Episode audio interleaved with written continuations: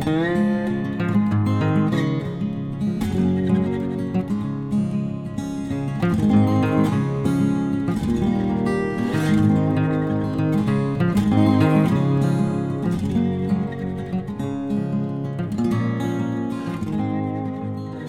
Pferdefreunde, ich bin Johanna von Intuitive Equestrian. Und ich bin Sven.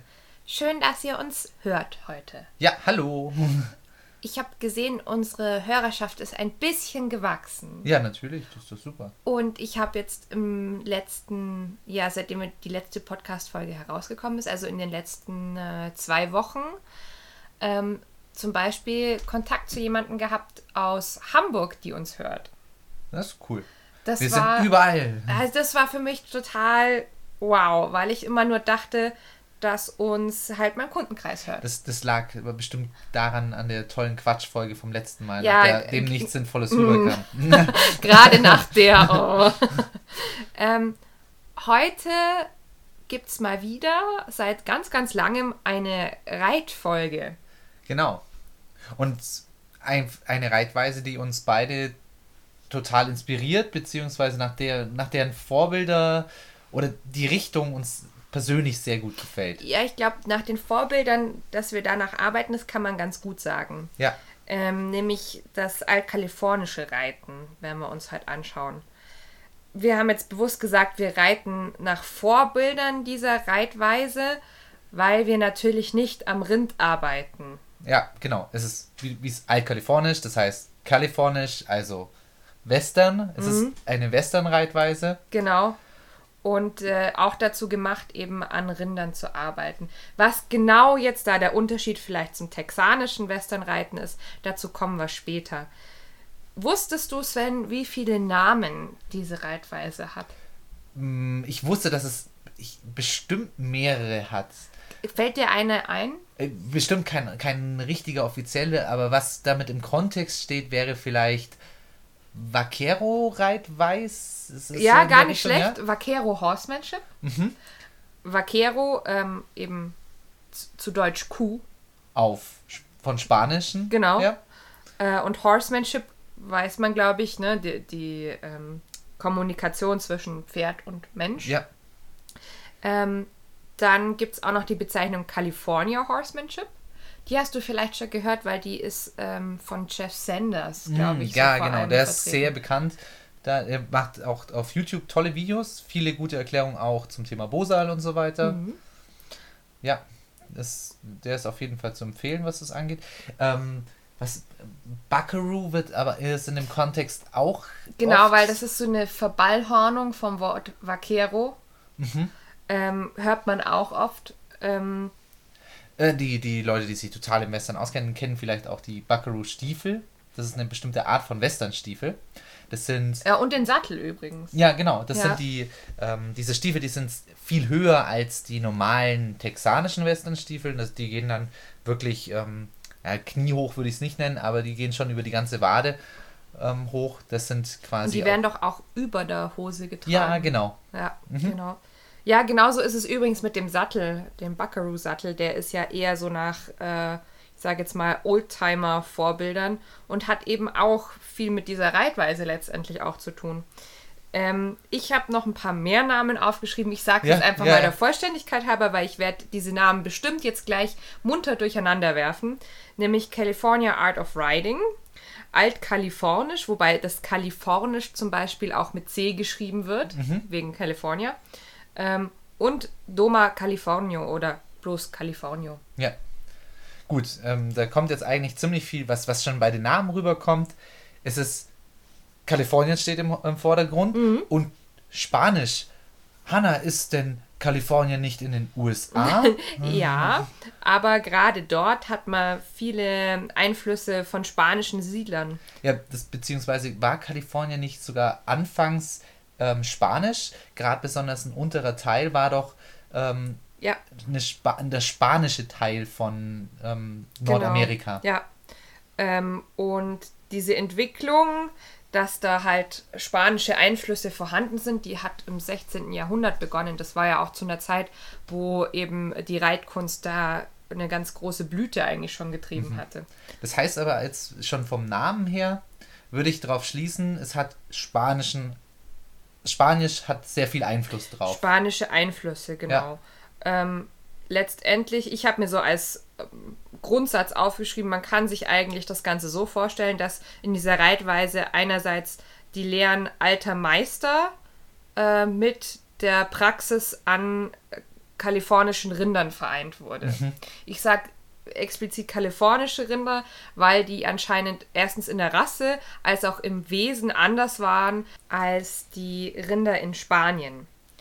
In okay. der Doma Vaquera weiß man ja, da arbeitet man mit der Garrocha. Das ist so ein großer Stab, mit dem letztendlich die Rinder getrieben werden und auch ähm, vom Pferd weggehalten werden und so weiter. Das liegt daran, dass diese iberischen Rinder anscheinend ein bisschen angriffslustiger sind als jetzt die kalifornischen Rinder. Weil die neigen wohl dazu, oder neigten, ich weiß nicht, ob das heute immer noch so ist, ähm, eher zu fliehen, wenn äh, sie Stress bekommen. Okay. Und deswegen haben eben die ähm, kalifornischen Vaqueros dann angefangen mit dem Lasso vorwiegend zu arbeiten. Interessant, weil ich habe mich jetzt nicht großartig mit Rindern aus, aber vielleicht hängt es auch damit zusammen, wie die gehalten wurden natürlich auch. Oder ich, vielleicht ich, auch, wie die Umgebung war. Ja. Das war jetzt auch so ein Gedanke, weil ich weiß jetzt nicht, ob Kalifornien so nah am spanischen Klima und auch an der Landschaft dran ja. ist. Ja gut, aber wir kennen es ja zumindest von den Pferden, dass es doch im Temperament bei mhm. solchen Tieren echt Unterschiede gibt. Wir sind jetzt keine Profis, was Kühe angibt, aber das nehmen wir mal so hin, würde ich sagen. Ja, fand ich auf jeden Fall sehr interessant, weil das auch erklärt, wie diese Arbeit mit dem Lasso sich letztendlich entwickelt hat. Weißt du, ob das tatsächlich im Altkalifornischen die, die ersten waren, die wirklich ein Lasso verwendet haben? Oder ob das tatsächlich auch schon in einer anderen Western-Reitweise verwendet wurde. Das habe ich tatsächlich nicht recherchiert. Aber das wäre eine sehr interessante Frage. Ja, das wäre wär eine Frage fürs nächste mhm. Mal. Vielleicht, wenn man tatsächlich was, was anderes, Western, eine andere Western-Reitweise Ja, vor sprechen. allem ähm, hast du uns ja auch noch was versprochen. Das Bosal-Thema. Ja, das, das, ähm, du sagst jetzt gerade eigentlich was. Das schneidet jetzt hier ganz arg eigentlich mhm. mit rein. Ja. Denn in der altkalifornischen Reitweise ist wer, wer sich schon mal ein bisschen damit auseinandergesetzt hat, hat bestimmt eine Sache viel gesehen und das ist das Brosal. Genau, weil Ziel ist nämlich in der Pferdeausbildung ein sehr selbstsicheres und selbstständiges Pferd zu haben, also einen richtigen Arbeitspartner. Und die lassen sich sehr, sehr viel Zeit mit der Pferdeausbildung. Also ähm, die Ausbildung ist erst nach mehreren Jahren zu Ende und ähm, erst nach bis zu drei Jahren fangen die zum Beispiel an, in die Versammlung zu arbeiten. Mhm. Und das kann dementsprechend sein, dass ein Pferd so richtig fertig ist, wenn es zwischen 13 und 16 Jahren alt ist. Mhm. Da kann ich vielleicht ein bisschen anteasern zum Thema Bosal auch, warum das auch gerade in dieser Reitweise ähm, viel vorkommt.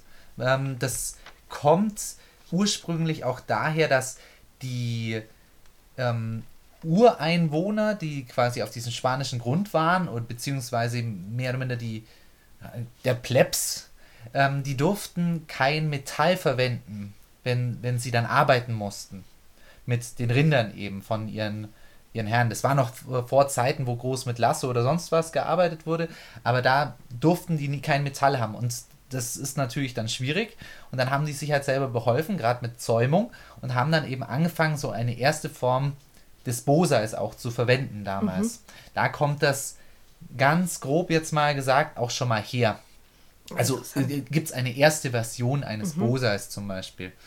Und ähm, ich glaube, das wurde natürlich, wie, wie oft das so auch ist, in so, eine, so einer Reitweise natürlich dann dynamisch verbessert und eben dann eben auf die entsprechende Art angepasst. Und man hat dann festgestellt, hm, das funktioniert ja ziemlich gut damit eigentlich. Besser als nur mit dieser fetten Kandare. Hm was heißt besser als nur mit dieser fetten Kandare? Also, Vorsicht, weil in der Ausbildung ist es ja so, dass die Pferde gerade im Kalifornischen ähm, am Anfang nur auf Bosal geritten werden. Die ja. Kandare kommt ja erst viel später dazu. Genau, nee, nee, ich meinte das ja im Altkalifornischen. Du meinst, dass es sich gut zum Ausbilden Genau, dass eignet. es sich gut zum Ausbilden ähm, eignet und das, das haben die Leute dann eben festgestellt, ah ja, das funktioniert recht gut. Weil ich kann mir ganz gut vorstellen, dass man zu so einer Zeit nicht unbedingt die, also die, die reichen Leute, die haben nicht unbedingt das junge Gemüse reiten müssen und besonders, ähm, besonders nicht die reichen ersten Formen von Cowboys, die haben halt, naja, vielleicht auch eher junge Pferde dann auch oft geritten. Kann ich mir vorstellen. Ist jetzt mal einfach mhm. mal so ein bisschen gesponnen, mal eine eigene Theorie. Und da kommt es eben, da schneidet es so mit ein. Es ist sehr, sehr geschichtsträchtig, quasi so die ja, altkalifornische Reitweise. Ich muss auch sagen, das war jetzt, dieses Thema ist generell so ein bisschen mein Einstieg gerade. Ich recherchiere gerade zu verschiedenen äh, Reitweisen, den Ursprung äh, und auch zu Trainingsphilosophien, also zum Beispiel Natural Horsemanship und so weiter. Und mir ist aufgefallen, es gibt auf dem Markt unglaublich viele Übungsbücher. Wir haben zum Beispiel auch äh, zum altkalifornischen Reiten haben wir ein paar Übungsbücher bei mir hier im Regal stehen. Die können wir von unserem Sitzplatz hier, wo wir gerade podcasten, auch angucken. Aber da ist eigentlich gar nicht so viel Geschichte drin. Nee. Und das wundert mich, weil das finde ich furchtbar interessant, weil man dann versteht, warum sich Dinge wie entwickelt haben und man kann auch anfangen, darüber nachzudenken, ob äh, bestimmte Werkzeuge oder bestimmte Ansätze aus bestimmten Reitweisen vielleicht gut zum eigenen Pferd und sich selber passen. Ja. Ich glaube, das liegt vor allem daran, dass diese, die, die Reitweise ja immer eine funktionale war. Gerade äh, in diesem mhm. Ding. Deswegen, man hat halt das gemacht, was eben gerade funktioniert hat. Eher ein Handwerk. Ähm, ja. Wo dann doch viel auch Mund-zu-Mund-Propaganda ist und wo man halt sich das gegenseitig beibringt. Das ist ein ja, Down-to-Earth-Job. Äh, Gerade beim altkalifornischen Reiten, wir haben ja vorhin gesagt, die haben sich ja an klassischen Vorbildern orientiert. Und da gibt es ja sehr viel Literatur und auch Vorbilder. Also es ist auch gerade interessant, die Leute, die heute altkalifornisch reiten und diese Reitweise auch unterrichten, die äh, orientieren sich zum Beispiel an Nuno Oliveira, an Boucher, an Racinet, also diesen ganzen alten Meistern in Anführungszeichen. Mhm. Ähm, und das fand ich so interessant, weil es auch mal wieder zeigt, wie sehr sich Reitkunst im Kern ähneln kann. Ja, und, und wie, wie arg das eigentlich mit reinträgt. Gerade Westernreiten würdest du ganz weit so gedanklich von, von so etwas eigentlich erstmal entfernen. So wie du es heute kennst, Westernreiten, würdest du sagen, ah, das hat jetzt damit nichts zu tun erstmal im, im ersten Schritt. Das ist ja nur Arbeit. Ich muss auch ja. sagen, ich fand das total befremdlich, als ich mich das erste Mal mit der altkalifornischen Reitweise befasst habe, äh, diese Sehgewohnheit, ein Pferd in voller Westernmontur zu sehen, das aber nach klassischen Grundsätzen geritten wird und auch von, also von der Zäumung her vor allem, eigentlich nicht so diese Zäumung, wie man sie halt aus dem Turniersport in Deutschland kennt. Nicht so ein Snaffle-Bit. Kein Snaffle-Bit, beziehungsweise wenn, dann immer nur vorübergehend oder in der Kombination mit Bosal oder so. Ähm, auch die Art, wie, wie diese Kandaren ausgucken, mhm. sind ja auch nochmal ganz anders als jetzt zum Beispiel ähm, ein Bit with Shanks, wie wir es halt ähm, aus dem Turniersport kennen. Mhm. Ja. Und es ist auch so, dass der Turniersport, wie wir ihn heute haben in Deutschland, sich mehr an texanischen Vorbildern beziehungsweise modernem Westernsport in den Staaten orientiert, ja. während dieses altkalifornische, ja, das ist halt alt. Ja, richtig. es ist man, man könnte jetzt natürlich sagen, ja, das ist ja alles alter Käse, das ist wahrscheinlich auch nicht modern und, und nicht gewachsen, aber es gibt doch ziemlich viel Sinnvolles, was du bestimmt gleich erzählen wirst. Was da, was, ja. Und warum wir uns, und es gibt ja auch die Gründe, warum wir ja, uns gerne dran orientieren. Warum wir uns gerne dran orientieren. Also, was es für mich sympathisch gemacht hat, ihr müsst immer überlegen, aus welcher Ecke ich komme. Ich habe ja mit Westernreiten angefangen und dementsprechend auch mit Natural Horsemanship. Und ähm, da ist es so, dass die äh, Californios, die sind sehr eng mit dem Natural Horsemanship verwoben, aber mit dem Natural Horsemanship der ersten Generation. Also ähm, Tom Dorrance, Ray Hunt und so weiter. Mhm. Ähm, das heißt, man möchte schon dem Pferd etwas Gutes tun. Man möchte es an feinen Hilfen stehen haben. Es soll selbstständig denken. Man soll es mit wenig Kraft reiten und handeln können. Und das ist ja schon mal was, was grundsätzlich eigentlich zu einem heutigen Freizeitreiter zum Beispiel auch passt. Ja. Feine Hilfen sind unglaublich wichtig, ähm, gerade besonders wenn du auf das Endziel, das, vielleicht sprechen wir das mal ganz kurz an, wie so die, mhm. die Ausbildungsskala ausguckt und was denn so das Trainingsziel, was ist der Trainingsplan eben. Zur Ausbildungsskala kann ich dir jetzt gar nichts sagen, weil das dazu habe ich gar nichts. Also ich habe keine einzelnen Schritte, aber Trainingsziel ist ein Pferd, ähm, das in der, im, im Spade-Bit läuft, so mhm. heißt diese Kandare. Ähm, die animiert das Pferd dazu, in der Aufrichtung zu laufen. Und zwar auch durchs Gelände über Stock und Stein. Ähm, dazu lernt es auch solche Lektionen wie Piaffe und Schulhalt, ähm, diese ganzen klassischen Lektionen eben, die, Die es da so gibt. Quasi. Genau. Ähm, und wie gesagt, es ist eine lange Ausbildung. Und das ist wieder so was, was es für mich sehr sympathisch macht, weil nach meiner Erfahrung ist es eben nicht so, dass du ein junges Pferd hast und nach einem Jahr sagst, okay, der ist fertig. Und das haust jetzt ähm, im Turnier rein Ja, und, und genau. das ist okay. Also das ist ja das Ziel vielleicht von einem Turniersport, kann das ja sein, ne? da gibst du Gas und du möchtest auch schnell, das verstehe ich voll, ich will keinem Turnierreiter hier irgendwas Mhm. absprechen, das ist ein anderes Trainingsziel. Als Freizeitreiter möchtest du möglichst lange ein gesund erhaltenes Pferd eben haben. Genau. Ich sage nicht, dass das andere nicht auch gesund erhaltend auf sein kann, aber Genau. das ist meiner Meinung nach deutlich effizienter. Ja, weil es Ähm, auch die, die Schritte, wie sie dargestellt werden, die sind für mich einfach logischer. Also man fängt ja mit der Hackamore an, mit dem Bosal. Genau, und mit dem Bosal quasi nur, für die, die es jetzt immer noch nicht kennen, ist das der Lederriemen, ähm, der Lederriemen klingt falsch, ein, ein gewobener Leder Das ist kein Bogen. Leder, das ist doch. Rawhide. Genau, ähm, Naturhaut. Naturhaut. Naturhaut, genau. Aus Naturhaut um die Nase gelegt und unter dem Kiefer ist quasi ein, eine sogenannte Mekate verknotet. Das ist, sind dann quasi die Zügel und die sind, das sind geschlossene Zügel dann und da werden dann Impulse gegeben ähm, an, an das Kiefer vom Pferd. Genau. Das, das ist quasi das Einwirken. Hört sich jetzt erstmal befremdlich an, weil ich mir immer dachte, was soll das am Kiefer? Jetzt ist es aber so, wenn wir zum Beispiel mit dem äh, Gebiss einwirken, machen wir auch nichts anderes, als wenn wir gut reiten, entweder eben auf, nach unten auf den Kiefer oder nach oben in den Gaumen einzuwirken. Beziehungsweise eben eigentlich nur an den Maulwinkeln, dass wir gar keinen richtigen Kontakt zu Kiefer oder Gaumen haben. So, ähm, das Bosal macht im Prinzip gar nicht so viel anderes. Das heißt, es kann ein Pferd ähm, schließen, also das Genick zumachen, und ich kann ihm links und rechts damit sagen. Ja.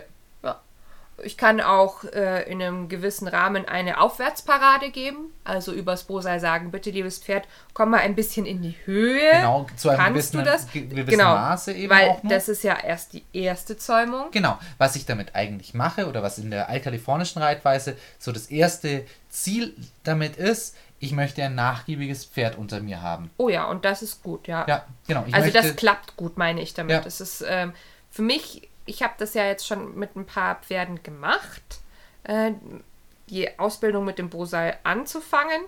Für mich gibt es sehr viel mehr Sinn und ich habe das Gefühl, dass es viele Pferde besser verstehen als das Gebiss. es ist ja auch leichter. Ich habe weniger neue Sachen, weil ähm, einen, Stallhalfter und einen Knotenhalfter kennen die meisten Pferde zu dem Kappzaum vielleicht Genau, auch Kappzaum kennen die Pferde zu dem Zeitpunkt schon und ein Gebiss eben oft nicht. Und dann kann ich einfach sagen, okay, jetzt übertragen wir das vom, vom Knotenhalfter quasi einfach in dieses andere Werkzeug und es ändert sich eigentlich nichts. Du hast einen Druck im Gesicht und dem weichst du eigentlich erstmal. Mhm. Und der Unterschied eben zu einem Kapp, wenn ich jetzt mit einem Kappzaum reiten würde oder mit so einem Equizaum, ist eben, dass ich noch eine andere Art der Einwirkung habe. Die Einwirkung ist besser dafür geeignet, um wirklich dem Pferd als, als Reittier zu helfen, die, die richtige Bewegung auszuführen. Also, dass ich eben, wie du gesagt hast, eine leichte Form von Aufrichtung besser bringen kann und ich kann mehr über ich kann mehr als mehr weniger als mit Druck als mit Signal schon anfangen zu arbeiten. Ich kann dem Pferd schon ähm, beim Reiten beibringen, das ist ein, ein Signal im Gesicht. Erstmal per se. Das, das funktioniert auch schon ganz gut im Bosal, beziehungsweise in der Hackamore, was ja das gesamte verknotete. Ich stelle mir das Konstellation immer so ein bisschen vor, als wäre das Bosal. Das ist quasi, man bringt dem Pferd erstmal ähm, Buchstaben bei. Genau, Hört sich jetzt ja. doof an. Und später, wenn wir dann so weit sind, dass wir irgendwann mal an ein Gebiss kommen, ähm, dann geht es eigentlich nur darum, diese Buchstaben aneinander zu reihen. Und ein schönes Gedicht draus zu machen. genau. Ja.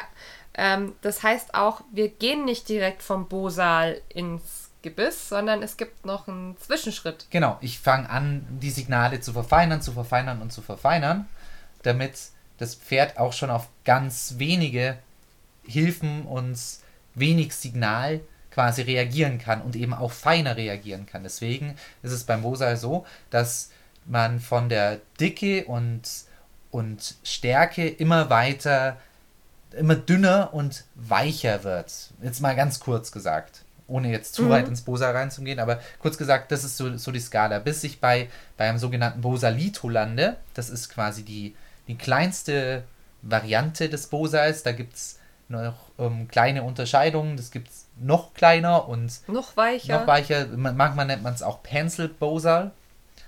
Ähm, und das ist ja dann das Bosal, in dem ich nur noch auch eine sehr dünne Mekate haben werde. Und das hat auch einen Hauptgrund, weil jetzt fängt dann bei dem Pferd die Two-Rain-Phase an. Wenn ich, wenn ich im Bosalito So. ganz gut bin. Genau, was heißt Two Reins? Two heißt Zwei. und Reins Die Zügel. die Zügel. Das heißt, es gibt eine Phase, da reite ich mit zwei Zügeln. Also eigentlich nicht mit zwei, sondern im Prinzip, Eigentlich, ja doch, ich reite mit ja, ich reite mit zwei. Zwei. In meinem Kopf sind da immer vier, weil, also- weil du halt, vier Kommandos geben kannst. ja, genau. Wobei du ja mehr Kommandos gibst, aber du du Also kannst ja. weil halt, ja, weil halt, ähm, du hast ja zwei Hände und in jede Hand kommen zwei Zügel rein. genau. Und deswegen denke ich immer an vier. Genau, du, genau. Man darf sich jetzt nicht so vorstellen, dass man die eine Zäumung in der linken und die andere Zäumung in der rechten Hand hat. Das wäre natürlich Quatsch und glaube ich auch kontraproduktiv. Ja, so fangen die dann oft an. Also das ist ähm, oft verschnallen die jetzt dann ähm, in dieser Phase, bevor ich überhaupt Two Range, Entschuldigung, das haben, wir haben eigentlich einen Schritt übersprungen, weil bevor sie wirklich Two Reins haben, haben sie erstmal tatsächlich erstmal das Spade Bit im, im Maul vom Pferd. Blind verschnallt. verschnallt. Wirklich noch gar keine Zügel dran und lassen das Pferd jetzt gerade von der Einwirkungsweise des Spade Bits, wie das, wie das im Maul liegt, ähm, einfach locker drin, so dass das Pferd schon von alleine anfängt, die Ruheposition von diesem Bit zu suchen. Genau, das Spadebit ist nämlich so konzipiert, dass es dem Pferd helfen soll, in seine eigene Balance zu finden. Ähm, Das ist ein, der ist, das ist auch, ist, natürlich gibt es da wieder Unterschiede, aber wenn man sich das mal anschaut, die sind deutlich länger zum Beispiel, ähm, als man das vielleicht so von den Western-Gebissen was meinst hier. du mit lang? Äh, die Shanks, also die, die Hebel. Ja. Ähm, die sollen aber auch anders wirken, beziehungsweise werden auch anders eingesetzt als jetzt ähm, die Shanks an einem Western-Gebiss, an einer Western-Kandare. Ja, das heißt, ja, und auch wenn man das Spade-Bit anguckt, das ist schon, ist es beängstigend, wenn man es erstmal anguckt. Das ist ein Mordstrom, was, was da wirklich ins Maul vom Pferd kommt. Das hat, ein, das, daher auch der Name Spade, quasi Spaten, das Spatengebiss. Der ist, Oder Löffelgebiss habe ich im Deutschen zum Beispiel ja, genau, also man, genauso kann man sich vorstellen, da ist wirklich ein langer Löffel dran, der dann ähm, in einer konischen Form nach außen an, an den Rest von der Kandare eben an- Also nach an die, außen an die äh, Shanks sozusagen, an die Hebel. genau an die Hebel quasi rausgeht. Das ist keine, kein Gelenk zwischendrin oder sowas, ist quasi fest. Ähm, da gibt es dann so, so verschiedene Formen, wie auch mit Drehrädchen. Cricket. Genau, das, das Cricket eben zwischendrin. Ähm, da gibt es sehr interessant, ähm, da spalten sich so ein bisschen die Geister, ob das gut ist oder nicht gut ist. Und auch gerade vor allem viele, äh, gerade wenn man YouTube guckt, es gibt viele verschiedene Meinungen dazu. Jedoch ist so eine geläufige Meinung ist, jedes Pferd reagiert anders auf verschiedene Gebisse. Gerade auch bei diesen altkalifornischen Gebissen. Manche wollen das Cricket, meine, manche spielen dann, also das Cricket soll eigentlich dazu anregen, dass das Pferd mit der Zunge an dem Gebiss leicht spielt. Und durch dieses leichte Spielen an diesem Drehrädchen soll es quasi auch entspannt bleiben. Also quasi Ja, s- genau. selber den Kiefer und, und den Rest locker lassen und nicht eben in eine komplette Verspannung rein. Genau. Und äh, wenn es mit diesem Rädchen spielt, dann gibt es ein Geräusch. Und das hört sich an wie ein Grillenzirpen und deswegen heißt es Cricket. Genau. Ähm, du sagst auch da schon was, da kann man natürlich jetzt Kritik üben. Man könnte an vielen Stellen von äh, dieser Reitweise Absolut. Kritik üben. Das gerade alle Sachen, die aus einer langen Tradition kommen, kann man auch immer mal kritisch angucken. Muss das heute noch so sein? Genau, deswegen haben wir ja zum Beispiel auch eingangs gesagt, wir für unseren Teil würden eher sagen, wir sind keine Californios, sondern wir reiten nur nach diesen Vorbildern. Ja. Weil ich weiß zum Beispiel nicht, ob ich es mir zutraue, jetzt zumindest nach dem aktuellen Wissensstand, ein Pferd mal irgendwann ähm, in so ein Spade-Bit zu bringen. Das ist, ja, das ist die Frage. Das ist ja auch jedes Pferd anders. Ich, man sollte, gerade wenn wir jetzt über dieses Gebiss reden, nicht das Werkzeug verteufeln, sondern es ist eigentlich immer die Hand, die, Die das es Werk, führt. die das führt. Ja, aber, aber auch, weil du gesagt hast, ähm, man muss es ja aussuchen. Und es ist ja schon so, dass die geläufigen europäischen Gebisse in diesem Dschungel an Gebissformen das Richtige zu finden, Ja. für, de, für dein Pferd, für das, was du vorhast, für deine Reiterhand. Ja, Ähm, dann, ist, dann kriegst du gerade bei solchen Sachen, kriegst du die Sachen meistens nur online oder sonst irgendwo her. Wenn du das überlegst, in den Staaten, das sind natürlich irgendwelche Ranches, die haben, die haben zig, zig an Ge- Gebissen da Ja, und die probieren die aus. Ja. Und haben, die haben einfach ganz andere Kapazitäten. Die haben nicht dieses, oh, jetzt habe ich mal für 400 Euro da ein Spade-Bit Das äh, muss gekauft. jetzt schon Das passen, muss weil es schon passen. äh, teuer. Das, das, das gäbe es bei denen niemals. Niemals. Die probieren aus und nehmen das, das wirklich funktioniert. Und diese Kapazitäten, die musst du erstmal aufbauen. Ja. Und dann brauchst du auch den, naja, A, den finanziellen und den zeitlichen Puffer, wo du sagst, okay, das nehme ich mir vor und dann mache ich das auch. Und dann muss dein Pferd trotzdem immer noch dafür geeignet sein, weil diese Spade-Bits sind für eine bestimmte Rasse auch. Genau, auch wir haben nämlich noch gar nicht über den Pferdetypen von dieser Reitweise gesprochen. Es ist ja immer so, je nach Reitweise richtet die sich auch nach bestimmten Rassen bzw. Exterieurtypen. Und bei der altkalifornischen Reitweise ist es so, dass man ähm, Pferde hat, die jetzt nicht in diesem heutigen Quarter-Horse-Typ stehen, die also so längsrechteckig vom Exterieur her sind, sondern eher Quadratpferde. Ähm, also gerne eben auch Azteken, äh, Quarter mal Spanier. Generell viele äh, Pferderassen, die in dieser Höhe sind, wo dann eben Spanier noch mit eingekreuzt wird. Also Appaloosa mal Spanier. Äh, die Griochos sind zum Beispiel auch beliebt. Ähm, das heißt auch, natürlich, wenn du jetzt äh, Norica hast, Da viel Spaß, ein Spade-Bit zu finden. wirst du vielleicht Probleme in dieser Reitweise irgendwann entwickeln. Ja, natürlich, weil du müsstest dir dein Gebiss vielleicht sogar anfertigen lassen und wenn es dann das Pferd nicht annimmt. Ich rede nicht mal vom Gebiss, sondern vielleicht sogar schon an einer anderen Stelle. Nämlich, wenn es um die ganzen Lektionen geht, die da noch mit reinfließen. ja, stimmt, das, das kommt natürlich mit dazu. Du musst es halt anders machen. Du darfst dich, darfst dich dann an der Stelle nicht fixieren, wenn du wirklich ein ganz arg fremdes Pferd. Es gibt immer noch zum Beispiel die Haflinger, die irgendwie ähm, an anderen Stellen, in anderen Turnieren total den Leuten zeigen, was, was möglich ist. Ja. Das, das gibt's, das will ich niemand absprechen. Aber es ist, wie du es gesagt hast, Wobei der Haflinger sich zum Beispiel besser für diese Reitweise wiederum eignen würde, als vielleicht ähm, ein, ein Quarter, ein Pleasure gezogenes Quarter Horse oder so. Im Pleasure gezogenes Quarters, ja. ja. Aber ein Quarter per se äh, würde ich jetzt nicht Kommt aus. auf den das, Typen das an, wäre ja, ja. eigentlich, ist eigentlich schon die, die Art, die da auch viel verwendet wird. Wobei es natürlich immer die eine Arbeitsreitweise, die die eigene Mischung aus den Draft Horses mit, ähm, mit Spanischen, also ähm, Ja. vollblütigen Einflüssen und so weiter, ne? Die Arbeitspferde quasi. Arbeitspferde, jawohl. Ja. Jetzt waren wir gerade noch vorher bei den Two-Rains. Jetzt haben wir von- davon geredet, dass wir quasi ähm, noch nicht in den Two-Rains waren und eben beim Gebiss. Das heißt, jetzt lassen die auch, reiten die wirklich auch raus mit diesem Gebiss, auch über Stock und Stein und Berg hoch und Berg runter mit dem Gebiss nicht verschnallt. Das Gebiss, Gebiss kann sich also frei bewegen und die Pferde müssen zu jeder Zeit suchen, dass sie Sven macht gerade Bewegungen mit seinem Ah, Kopf. ja, ja, genau. müssen müssen den, die richtige Position finden, damit das Gebiss natürlich ruhig liegt, weil sonst wird es unangenehm. So, Genau, weil das sie- ist, das Gebiss ist nämlich so gemacht, dass es das Pferd sich im Maul ausbalancieren kann. Also es gibt einen Punkt, wenn ähm, das gut passt, ist es der Punkt, in dem das Pferd eben in voller Balance ist, also leicht aufgerichtet, ähm, wo das Pferd dieses Gebiss nicht spürt, Genau. wo es in keiner Form irgendwie unangenehm ist im Pferdemaul. Und das wollen sie erstmal, das, das ist das Ziel, das sollen sie erstmal finden. Und dann fange ich an, noch die, die zusätzlichen Züge mit, Zügel dazu zu nehmen. Die habe ich jetzt aber nur mit in der Hand. Und wenn ich jetzt Kommandos gebe, dann gebe ich die erstmal am Bosalito und das auch ganz lange. und dann kommen ganz langsam die anderen Zügel mit dazu. Und dann kommt es auch, also es gibt auch keinen im Altkalifornischen, der dir sagt, du musst das drei Monate so machen, sondern das ist, wenn das Pferd soweit ist, ist es soweit.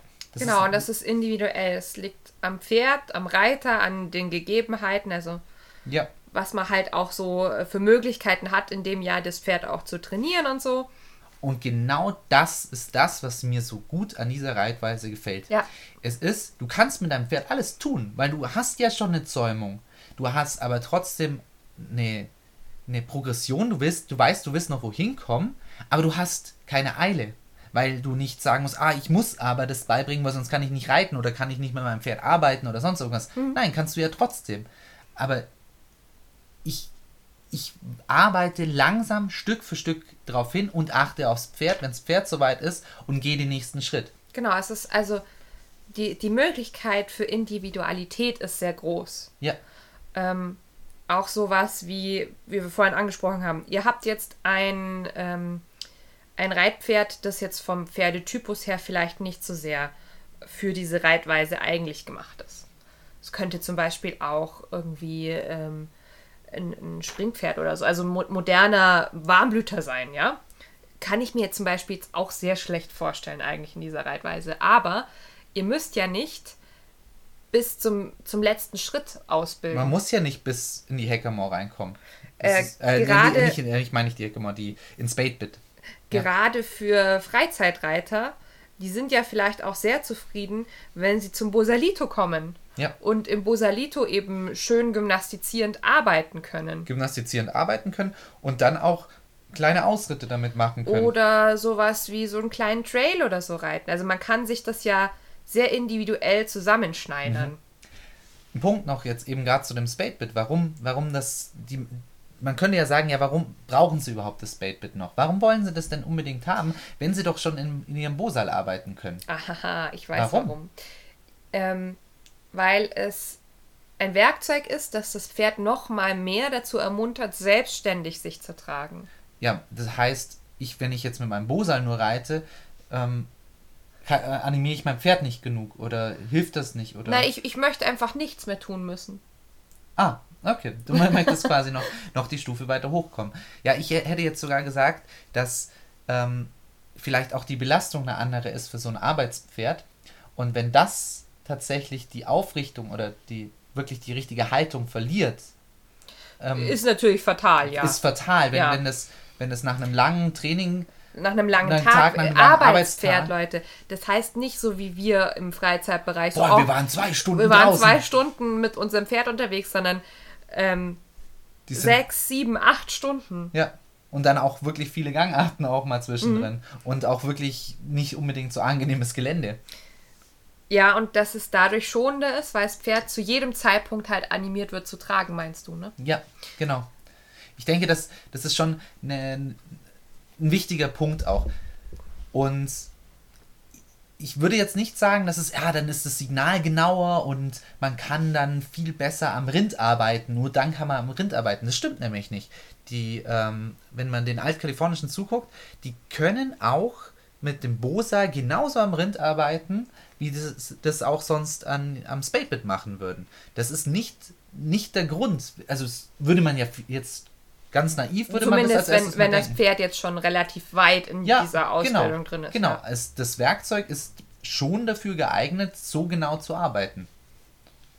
Nur es ist eben für was anderes da. Ich, für, für mich, also als ich das erfahren habe und mich ein bisschen damit auseinandergesetzt habe, fand ich das schon sehr flashig. Am Anfang denkst du, ja klar, die müssen ja dann genaue Signale geben können, wenn die am Rind arbeiten und so weiter. Aber um das geht es gar nicht im Vordergrund, sondern es geht um, um die richtige Haltung des Pferds bei langer mhm. Arbeit.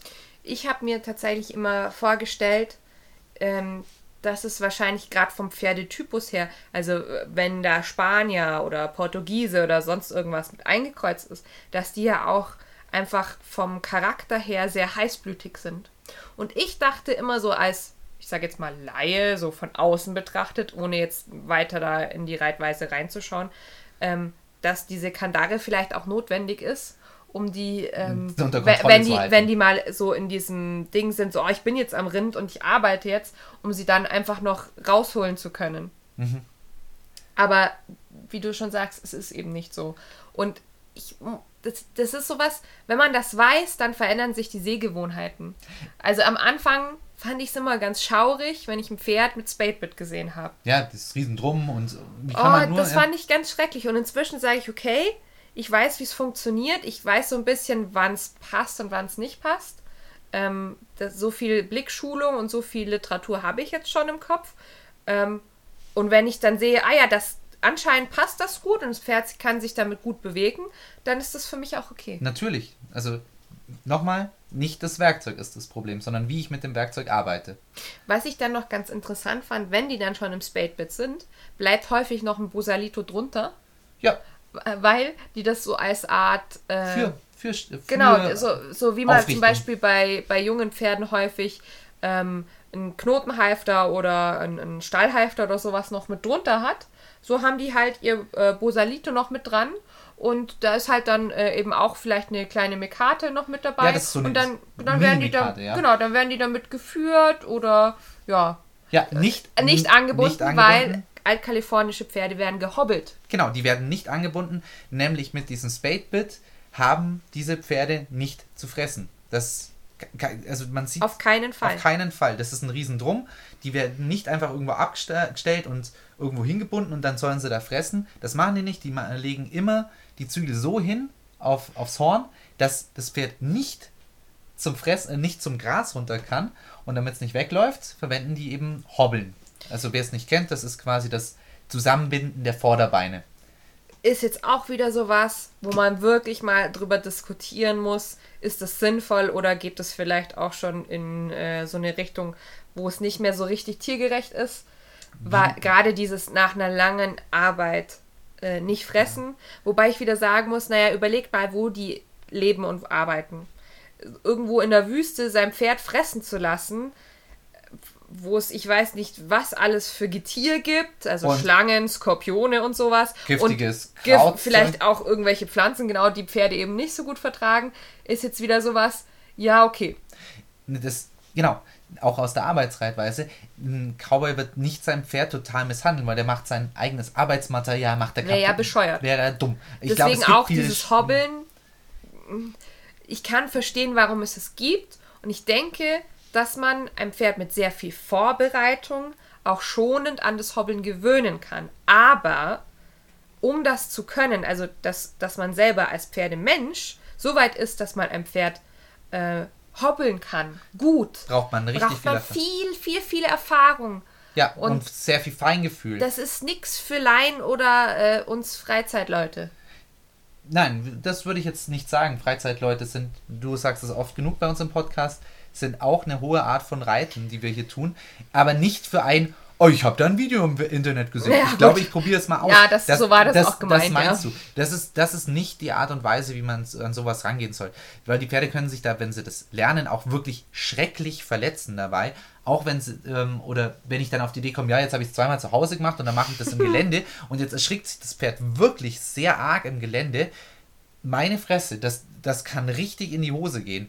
Deswegen macht man das wirklich mit Sinn und Verstand. Es gibt viele Trainer, die können das wirklich gut ähm, man kann immer drüber streiten, muss es das ah, tun. Und ähm, man muss auch sagen, man kann nicht einfach irgendein Pferd hernehmen und hobbeln, sondern da gibt es sogar noch Vorbereitungen. Ja, natürlich. Also das ist auch wieder so ein Teil einfach von diesem Ausbildungsweg. Ähm, und ein junges Pferd wird nicht von Anfang an gehobbelt, sondern erst, wenn es äh, verstanden hat, was Nachgiebigkeit ist. Ja, also, richtig. Wenn es schon verstanden hat, oh, ich spüre einen Druck an meinem Körper, ich gehe jetzt nicht dagegen, sondern ich bleibe einfach mal stehen. Ja. Ja, also ich finde das, das Hobbeln per se ist, glaube ich, gar nicht so schlecht. Es kann an vielen Punkten gar nicht so schlecht sein, aber es ist nichts, was man, was ein Laie tun sollte. Ja, deswegen. Ja. Vorsichtig. Ähm, was wir dafür stattdessen exzessiv zum Beispiel üben mit unseren Pferden, ist es Parken. Klar das Hobbeln ist noch eine Stufe härter. Das Parken wäre jetzt erstmal nur das, ich sage, du bleibst stehen und dann bleibt es stehen.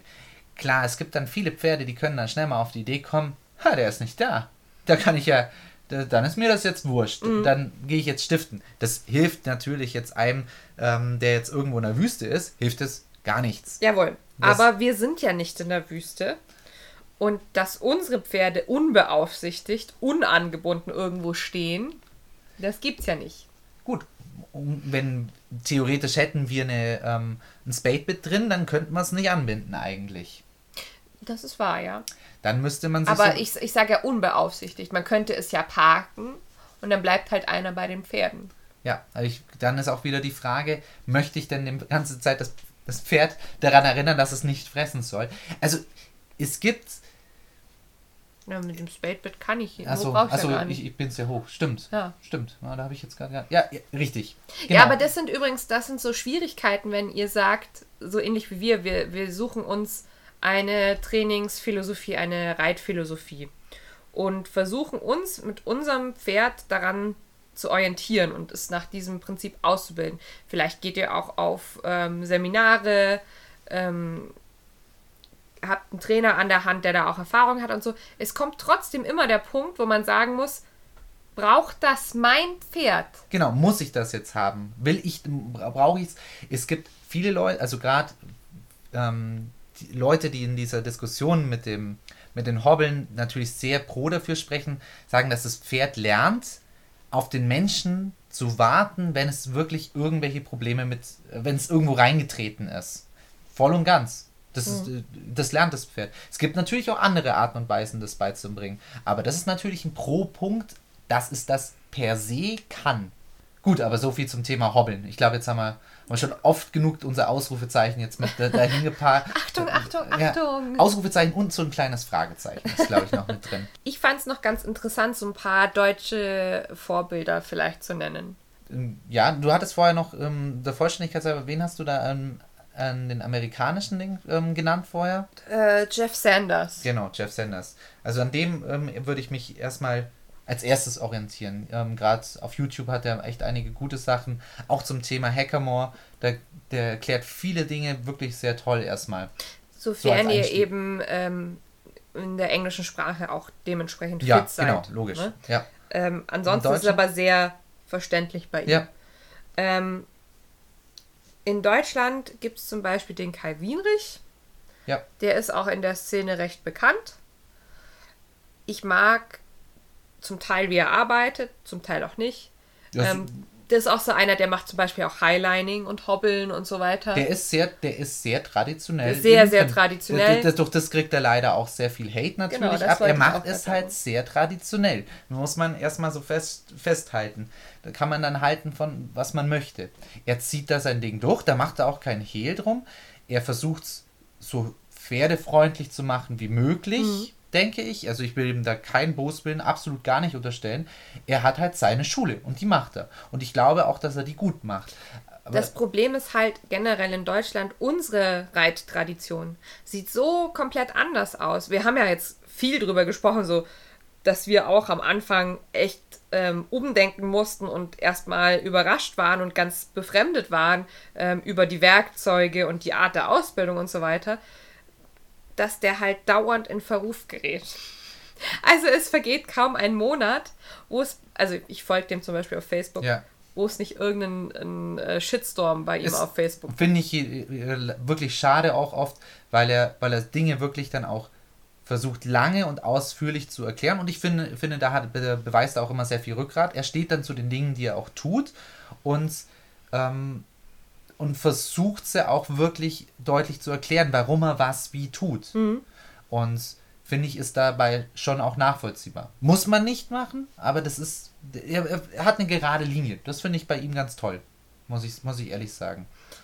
Wer meines Erachtens ein bisschen, ich sage jetzt mal, moderner und auch jünger ist, ist der David Wolkersdorfer. Kennst du den? Hm, Ja, mal Ja? auf Instagram habe ich den, glaube ich, mal gesehen. Ähm, was mir da sehr gut gefällt, ist, dass, zumindest jetzt für mich als Außenstehende, ich habe leider noch nicht die Möglichkeit gehabt, bei ihm irgendwie Unterricht oder so zu haben.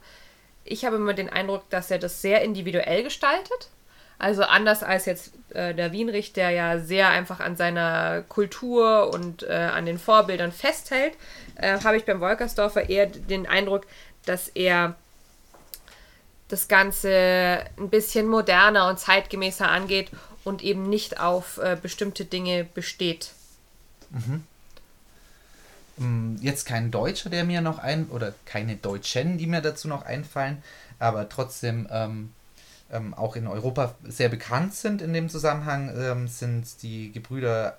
Ah, das sind keine Brüder. Sind das, die heißen das, nicht zu, zufällig äh, gleich? Nein, Alfonso Aguilar ist der Vater von Arjen Aguilar. Ah, genau, die meine ich. also ich, ich, ich finde, ich find, der Vater hat sich gut gehalten, das finde ich dann. Also, ja, wenn, wobei wenn man da auch sagen muss, ich, die machen schon was äh, so in Richtung Altkalifornisch, aber die kommen ja aus Spanien und dementsprechend sind die auch eigentlich eher in der Doma Vaquera, also in der spanischen Reitweise verwurzelt. Richtig. Ähm, fließt aber da so ein bisschen mit ein. Es ist ja keine Reitkultur, ist ähm, homogen. Äh, zumal ja, also gerade das Altkalifornische, im Prinzip ist das ja eine Reitweise, ähm, die wir versuchen am Leben zu erhalten. Zumindest hier in Europa, in, in äh, den Staaten ist es anders. Da lebt die noch. Ja. Aber äh, zeigt mir hier in Deutschland jemand. Oh, es, es kommt ja immer mehr. Also es gibt, gibt ja, ja immer wer von uns muss Inseln. mit seinem Pferd, so, mit seinem Pferd, so. das er altkalifornisch ausgebildet hat, am Rind arbeiten. Niemand. Eben. Wirklich niemand. Das ist ja wirklich Europa. bei uns dann eher so ähm, weil wir Bock drauf exotisch. Haben. Ja, weil wir ja, Bock drauf weil haben. wir Bock drauf haben. Ja, und auch jemand wie jetzt der Kai Wienrich, der so extrem traditionsbehaftet ist und der selber aber auch ähm, in den Staaten gelernt hat und auch äh, bei diesen äh, Leuten der ersten Generation und so weiter gelernt hat. Ähm, ja, also du meinst, die, die Frage ist, ob muss man das. Ähm, der macht das halt, ja. weil es halt cool ankommt und der arbeitet damit, aber er bildet vor allem halt für andere Leute Pferde aus und arbeitet damit nicht auf seiner Ranch oder so. Ja. Wobei er es oft auch in, auf Turnieren, gerade im Cutting und so ja, weiter, natürlich, da sieht klar. man den natürlich viel. Äh, ist, ist es, man darf ja nichts vormachen, es ist hier ein Sport, den wir betreiben, also auch, auch nur als nur als Freizeitreiter haben wir natürlich Vorbilder und ganz ehrlich, in unserem Hobby geht es auch darum, cool zu sein. äh, nein, das sehe ich schon so. Es ist, ich, also ich, ich glaube, zumindest war es für dich der Grund, wie du zu dem Ganzen gekommen bist, gell? Du fandest das einfach nur ästhetisch. Ja, genau. Es ist natürlich, gehört das mit dazu. Und ich finde, das, das, da müsste man sich auch nicht dafür schämen. Also ich, ich gehe ja nicht mit Jogginghose reiten oder so. ähm, ich möchte da niemand zu nahe treten. Wenn das jemand tut, dann darf er das gerne tun. Aber ich fühle mich halt dabei wohl, wenn ich tatsächlich auch eine gewisse Richtung der Reitweise ähm, betreibe, die mir auch persönlich zusagt und gefällt, solange sie, solange sie auch wirklich für mein Pferd auch funktioniert. Genau, das sagen wir jetzt nämlich was. Du hast nämlich auch ein Pferd, das diesem ähm, Typus entspricht. Ja, richtig. Ich habe ja, ähm, die Rose ist ja ein Quarter mit einem Spanier gekreuzt. Mhm. Ist ja quasi sozusagen eine Azteker. Das ist ja eigentlich genau die, die Richtung. Also genau machen, der Typ Pferd, für den diese Reitweise funktionieren kann. Ja. Sie ist recht heißblütig, sie äh, ist sehr arbeitswillig, die ist sie viel braucht dabei. relativ viel Hilfe, um die Balance zu finden. Ja, richtig. Also da ist viel, was sich, was sich deckt. Das, wenn ich jetzt ähm, an, an die Noriker denke zum Beispiel, die sind ja eher dem muss ja erst helfen, dass sie, dass sie Gas geben, also eher mhm. in diese Richtung. Ähm, das brauche ich jetzt bei dem Pferd nicht. Das, da passt diese Art von Arbeitsreitweise und, und auch das Werkzeug.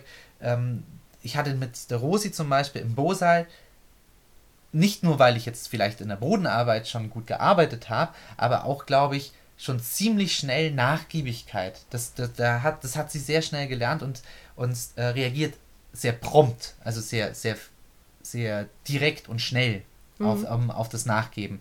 Ich sage nicht, dass ein Pferd nicht nachgiebig ist, nur weil es langsam sich biegt, aber das passt eben sehr gut zu dieser Reitweise einfach. Ja, und das war auch das Pferd, das uns letztendlich dorthin gebracht hat. Ja, ja. weil man sich dann einfach immer mehr damit auseinandergesetzt hat und festgestellt hat, immer wieder, wenn man mal was ausprobiert hat, ah, das funktioniert ja furchtbar gut für dieses Pferd. Ja, genau. Jetzt bin ich ja sehr gespannt, wie das wird mit den anderen Zweien.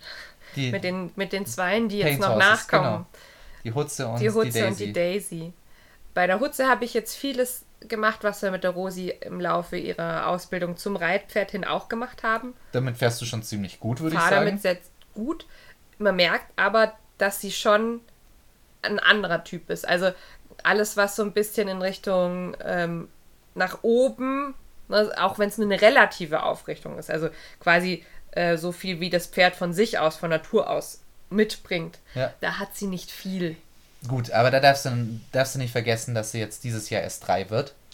Das ist, ja das klar, ist also die ist Also auch noch da- total unfertig. Da kann, und, da kann noch ähm, äh, von natürlicher Aufrichtung, glaube ich, noch gar nicht die Natürlich, Rede sein. aber sie ist halt vom, vom ganzen Körperbau her äh, nicht dieser Typ, den wir besprochen nicht haben. so spanisch eben. nicht Das so spanisch, nicht noch, so ja. quadratisch. Wobei ich glaube, dass es ganz gut bei ihr funktionieren kann.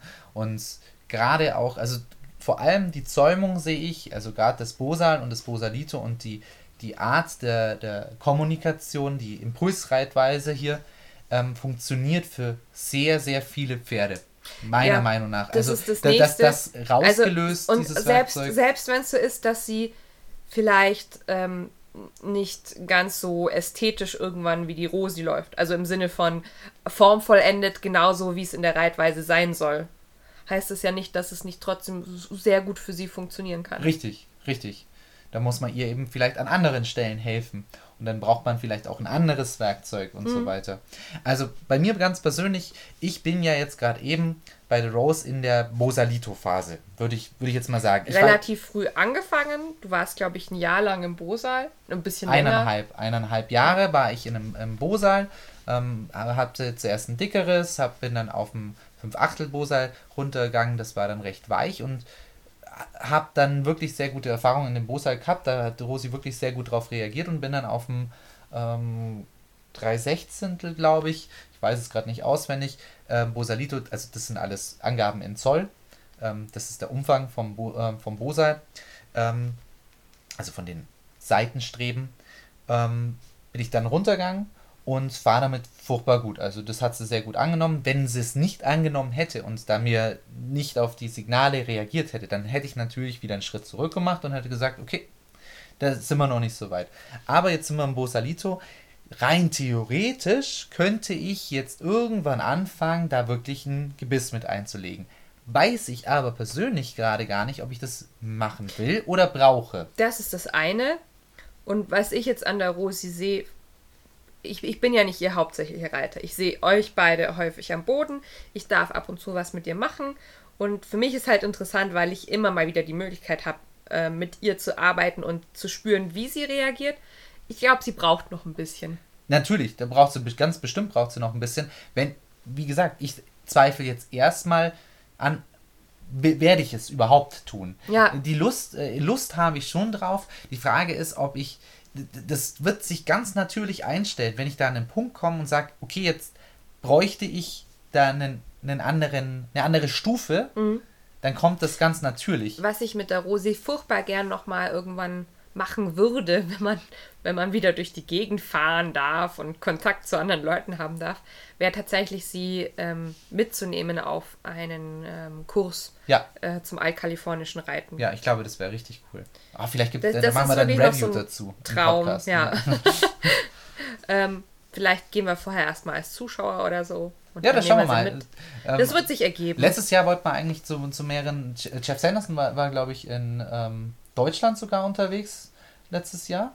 Oder wäre unterwegs. Ich habe in. Erinnerung, wir hatten, glaube ich, entweder zwei oder drei Seminare zum altkalifornischen Reiten in unserem Kalender stehen. Ja, aber das ging dann Ähm, alles Corona-technisch Genau, und die, die ersten zwei wollten wir eigentlich als Zuschauer und einen, der war Ja. eher so Richtung Ende des Jahres, da hat man überlegt, ob wir den dann vielleicht sogar mit Pferd besuchen. Ja. Und das ist halt alles leider nicht zustande gekommen. Ja, aber das macht nichts, weil das läuft einem tatsächlich nicht weg. Und genau in diesem Sinne bleibe ich eigentlich, orientiere ich mich an der altkalifornischen Reitweise. Es läuft mir nichts weg. Ha, vor allem das Pferd nicht, weil es gehobbelt ist. Oh, Gott. Sagt mir bitte, dass euch das genauso wehtut wie ja, mir. natürlich. Ah. Ach, der musste mal kommen. Ja, so ist es mit der altkalifornischen Reitweise und mir und der Rosi. Ja. Haben wir da, haben wir noch was vergessen zur altkalifornischen Reitweise? Ich, Oh, oh, doch, wir haben Ja. was vergessen. Ja. ja, bitte. Wie, wie nennt man denn das Pferd, das dann schon das Spade beträgt? Äh, Bridal Horse. Genau. Was heißt Bridle auf Deutsch? Kandare. Kann, ah, ja, ja, ja. Ja. ja. War Oder- jetzt voll auf dem Schlauch. Oder mh, man könnte es vielleicht auch als Gebiss übersetzen, einfach Ja. nur. Gebisspferd Gebisspferd, oder Kandarenpferd. Genau, das sollte man vielleicht nämlich noch wissen, weil das ist ja, wie gesagt, das Ausbildungsziel. Ja, das ist, das ist auch der, wenn man von einem Bridal Horse redet. Genau, lustig, das dass ist, wir jetzt um diesen ja. Begriff ewig herumgetanzt sind und ihn nicht genannt Ja. haben. Ja, vielleicht habt ihr ja noch Fragen. Haben wir was, wir haben bestimmt was Wir haben vergessen. bestimmt wieder was Irgendwo vergessen. irgendeinen totalen Schmarrn erzählt. Grundsätzlich. Ja. Ähm, wenn das so ist, dann schreibt uns oder schreibt mir. Ihr wisst ja, wo ihr uns auf Instagram findet. ja. Ich habe mich, wie gesagt, unglaublich gefreut, dass neulich mal ähm, eine Nachfrage von jemandem kam und äh, freue mich auch immer, wenn ich äh, positives Feedback, aber auch Nee. jegliche Art von Feedback Ja, zum genau. Podcast Kann- bekomme. kann in weil jede Richtung gehen. Kritik ist ja nur eine Möglichkeit, sich zu verbessern. Ja.